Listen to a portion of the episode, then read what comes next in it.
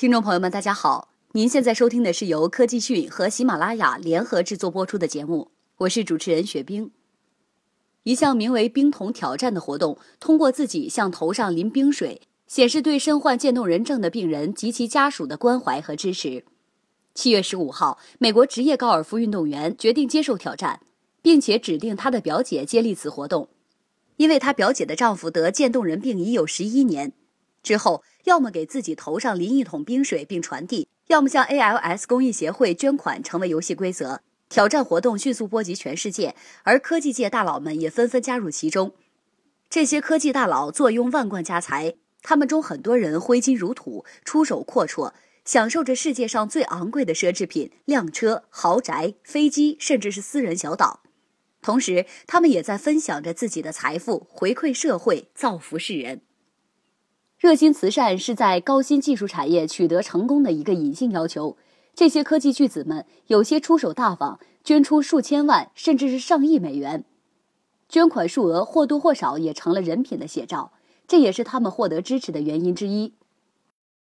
豪车、私人飞机、私家庭院、夏威夷小岛，这是甲骨文创始人拉里·埃里森奢华的生活方式，但是他同时也是一位慷慨的慈善家。主要捐资埃里森医疗基金的项目。埃里森笑谈：“我们关注那些伴随着衰老而容易得的病。不过这并不是笑话。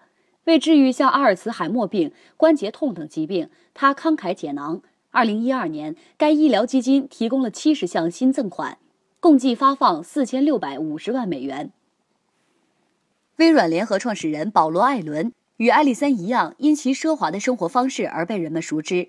他拥有多支职业球队，大量收藏，甚至还建立了音乐博物馆。不过，对于慈善事业，他同样慷慨，为艾伦人脑科学研究机构斥资五亿美元。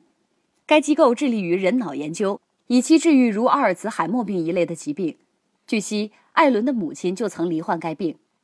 现在，该机构还有一个终极目标：复制人脑，开发出具有人工智能的机器。微软创始人比尔·盖茨。这位宣称会将生前百分之九十九的财产捐出的微软创始人，一直聚焦在慈善的镁光灯下，吸引着全球的亿万眼球。目前已累计向比尔和梅琳达·盖茨基金会捐款三十三亿美元。他致力于解决全球性难题，根治小儿麻痹症，终结贫困，改善教育。但是，他的其他捐助目标则更为简单，甚至有些诙谐。比如，他希望寻找到更好的方法来解决粪便的处理问题。该基金赞助了改造厕所大会，并由盖茨选出胜出者。此外，他还悬赏十万美元征集一款人们都喜欢的新型避孕套。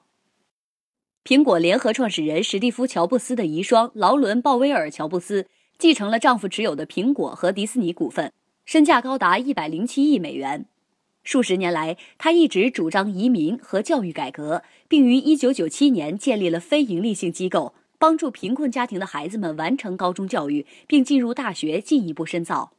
同时，他还负责运营慈善组织爱默生基金会，该组织赞助社会创业者和教育带头人。